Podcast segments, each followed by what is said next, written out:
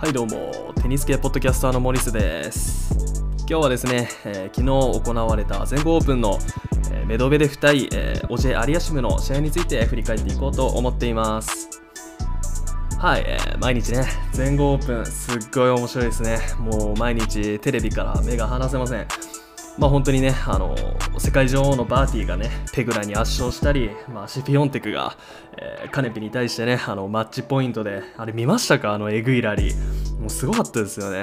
まあ、こういうことね、まあ、いろいろ話したいことはいろいろあるんですが、まあ、今日はですね、メドベレフとオジェ・アリアシムの試合についてね、ちょっと注目していこうかなと思っています。まあ、本当にこの試合見た時のね、まあ、見終わった後の自分のあの感想としては、まあ、メドベレフ、やっぱりジョコビッチのね、後継者はお前だなっていうふうにね、なんか思いましたね。オジェもね、成長ぶりがすごくて、まあ本当に今回は、まあ、この2人の面を分けたのはね、間違いなく経験の差といいますか、まあ重要な時に力を発揮できるかどうかっていうね、その差しかなかったとは思うので、まあ本当に彼のオジェのね、成長ぶりとかも、まあ今日は触れていこうかなと思っています。はい、では本題に入っていきましょう。はい、ではね、本当にこの2人の対決は激アツでしたね。まあ、第2シードのメドベデフが、えー、第9シードの、えー、フェリックス・オージェ・アリアシムに、まあ、6-7、えー、3-6、7-6、えー、7-5、6-4と、まあ、もう読むのもなんかめんどくさいぐらい長いね、スタッツを残して、まあ、メドベデフがベスト4に進出しました。まあ、本当にこの試合はオジェのね、あのオフェンス力の進化が垣間見えましたね。まあ、軽くね、スタッツをね、ちょっとここで紹介させていただきたいんですけど、まあ、本当にトータルのウィナー、取ったエースの数ですね、まあ、本当にオジェ・アリアシムが64本、で、えメドベデフが49本と、あのオジェの方がね、いっぱいエースは取ったんですよね。でしかも自分がね、本当に注目してたスタッツはですね、ネットポイントのウィン率ですね。まあ、ネットポイントに出てどれだけ勝ったかっていうのなんですけど、まあ、それがですね、まあ、48回オジェアリアシムはネットに出たんですがそのうちのね41回ポイントにつなげたという、まあ、圧倒的な数字を残してます、まあ、7回しかね失敗しなかったっていうことですねネットに出てまあ、本当にこれでね、オジェはね、あのよくいろんなね、テニスファンの方から、オフェンスの引き出しが全然少ないあいつっていう風にね、言われてきてたと思うんですよ。まあ、後ろからね、あのずっと単調なペースでストロークを打ち続けるっていうね、タイプの選手っていうイメージがね、どうしても強いんですけど、彼は。まあ、本当にそんなことも言えないですね。まあ、今回の対決ではね、本当にドロップショットも使ったりしてね、まあ、メドベレフはポジションがすごい後ろなので、ドロップショットっていうのはかなり有効なんですけど、まあ本当に2年前のね、オジェとかはこういうの絶対打てなかったですよね、こういうショット。まあ、なのでやっぱりオフェンスの引き出しっていうのがね、あの課題だったね、その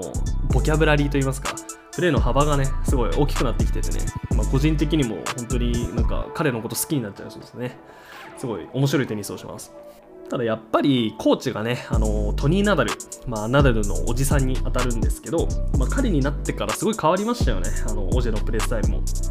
まあ、2020年あ2021年から、まあ、オジェに、まあ、トニーはねつくようになったんですけど、まあ、本当に勝ち星もねあのトータルのあの勝った数っていうのもかなり変わってまして、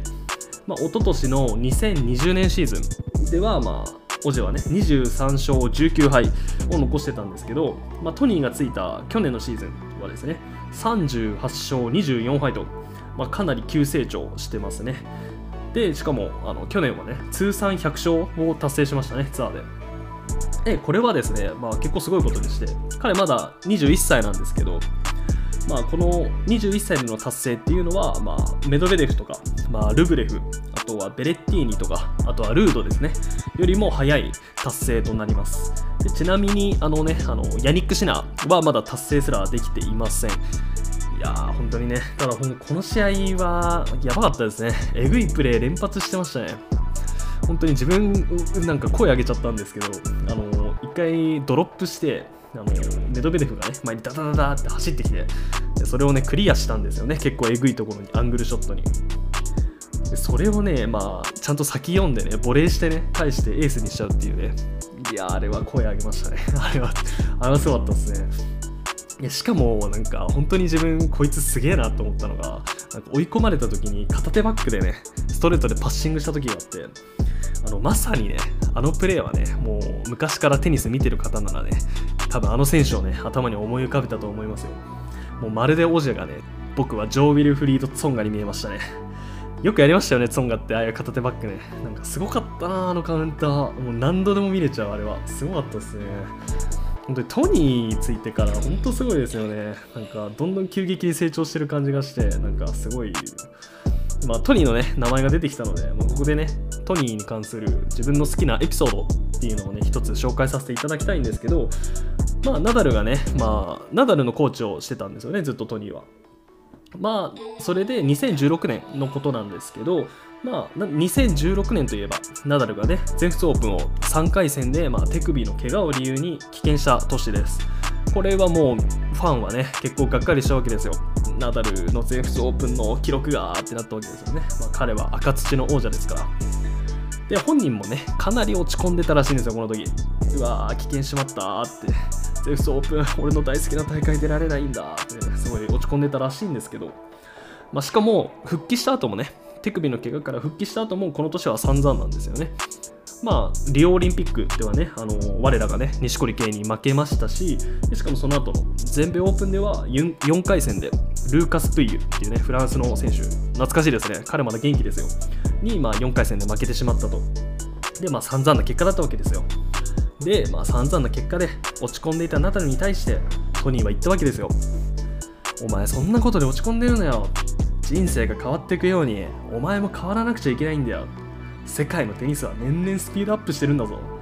ここで勝ちたいなら顔つきを変えろ。今年の大会でもっと闘争心を燃やさなくてはいけないって、ね、喝を入れたっていうそういうねこの自分の好きなエピソードなんですけどこれ。だって言えますか？もしあのあなたがトニーだとします。でねあなたが教えてる選手はビッグ3とまで言われた、まあ、世界でね、まあ、本当にトップクラスのテニス選手ですよ、に向かってね、顔つきを変えろってなんてね、言えないですよね、普通。自分だったらもう、なんか恐れ多くて本当に言えないですよ、本当に。いや、本当にね、だからこれだけトニーっていうのは、選手をね、鼓舞させることもね、すごい、長けてるわけですよ。なので、こんな素晴らしいコーチがついてるオジェ・アリアジム、しかも彼はすごい真面目ですからね、今後も強くなることを期待していいんじゃないかな、なんか、そういうふうに思っちゃいますね。まあ、ですけど、まあ、メドベレフにはかなわなかったんですね、今回。まあ、理由はやっぱね、まあ、要するに、やっぱボンミスだと思うんですよね。あのオジェのね、この試合のスタッツ見ると、まあ、唯一ね、悪い点があるとすれば、本当にアンフォーストエラーが、まあ、オジェ・アリアシムは75本も犯してます。これはやばいっすね。まあ本当に、あのー、獲得したポイント数はメドベデフと、まあ、全く一緒で182ポイントなので、本当に差がないんですよね。なので、このミスがもう少し減っていれば、勝負どころでね、あのいいポイントがこのミスを減らす減らして獲得することができてればって思うと、本当に惜しい試合でしたね。あのブレイクした数も1つしか違わないんですよ、この試合。これがテニスの面白いところですよね。お互いにね、取ったポイント全く同じなのに勝敗が分かれてしまうっていう。うわすごいですね、これが。まあ、オジェもね、あの試合後のインタビューでは、本人もあの3セット目にブレイクして、まあ、勝負を決めれなかったことが敗因だって言ってましたし、まあ、これは本当その通りだと思います。だから本当に勝負強さ、メドベデフの勝負強さが試合を決めた感じですよね。あとは試合経験。まあ、本当にプレイメイキングって言いますか、試合通してね、メドベデフはずっと崩れなかったですよね。前半はね、あの2セット取られたりしましたけど、まあ、プレーの内容ではね、全く同格と言いますか、全然いい試合だったので、本当に経験の差ですよね。で自分がね、すごいメドベデフのプレーでね、記憶に残ってるのが、まあ、4セット目で、まあ、ゲームカウント4-5、メドベデフから4-5の時で、メドベデフがサーブをする時で、まあ、オジェがね、まあ、ブレイクポイントを持ってたと。その時にね、メドベデフがもう信じられないサーブを打ってね、あのー、スマッシュを決めるんですけど、あの時は鳥肌立ちましたね。うわーって、本当に鳥肌立った、本当に。あれだけね、なんか、久々じゃないですか、こんだけ追い詰められたメドベデフを見るっていうのは。なんか、久しぶりにこんなね、追い詰められた彼を見てるとね、もう興奮しましたね、なんかね、なんか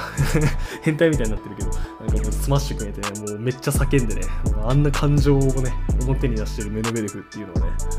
でまあ過去にはねあのメドベデフ、まあ、メンタルすごい強いんですけど、まあ、ダブルスのね世界王者のウッドリッチって方がねいるんですよ。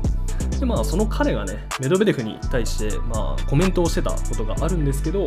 まあ、無敵のオーラを醸し出そうとしている選手は何人も見たことあるぞ俺は。俺はねでもね大概そういう選手は見せかけだと思ってるんだよ。いやメドベデフの場合はでもやっぱりねうちに秘めたリアルな自信を持ってるとしか思えねえ。あいつは本当に強いメンタル持ってるよって言ってたんですよ。だから今回の試合は本当にこのねウッドリッチが言ってたような無敵のオーラっていうのをねちょっと感じましたよねメドベデフから。あそこまで追い詰められた状態から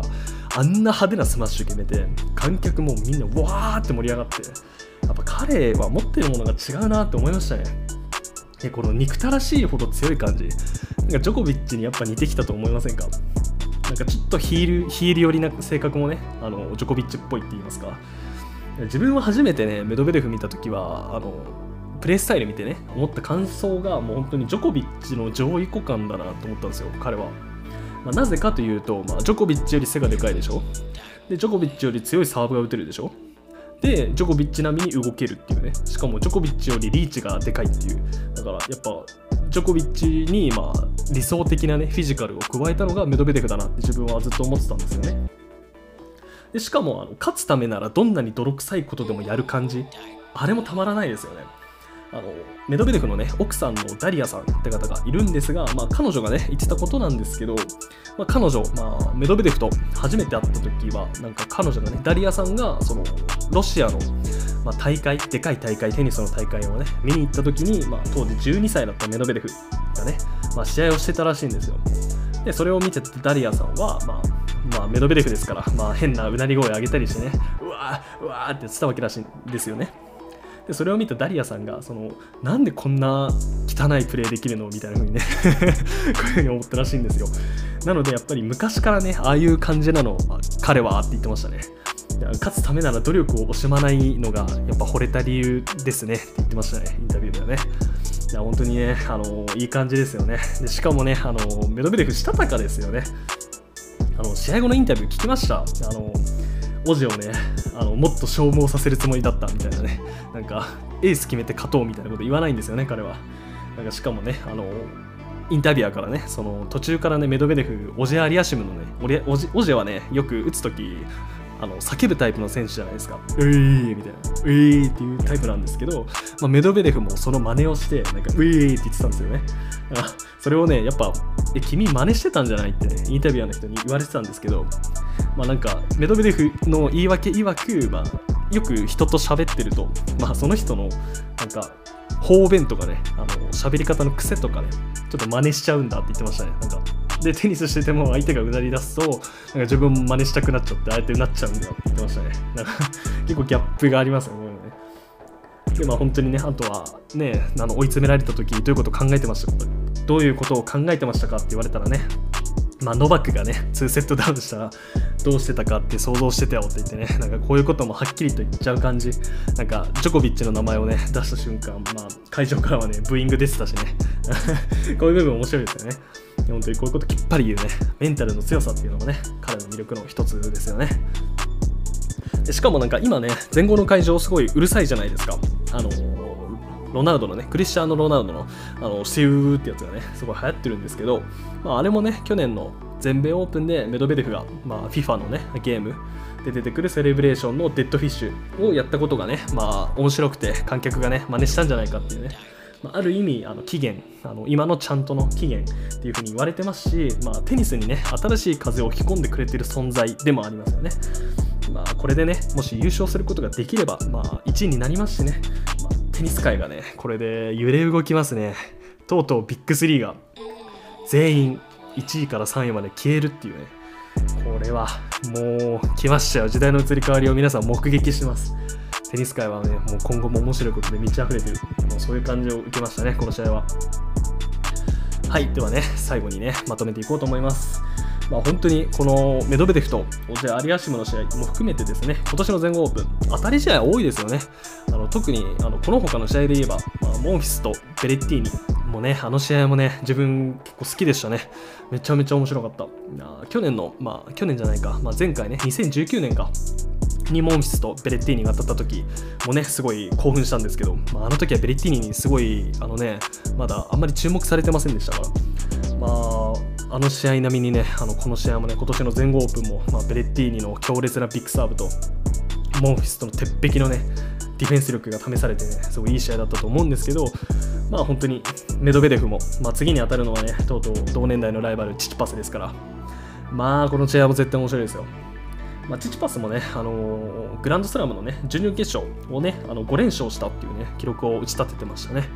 まあ、これを成し遂げたのは、まあ、ビッグ3は誰も成し遂げてない記録らしくてですね、まあ、チチパスもあの箔がついてきたといいますか、選手としてね、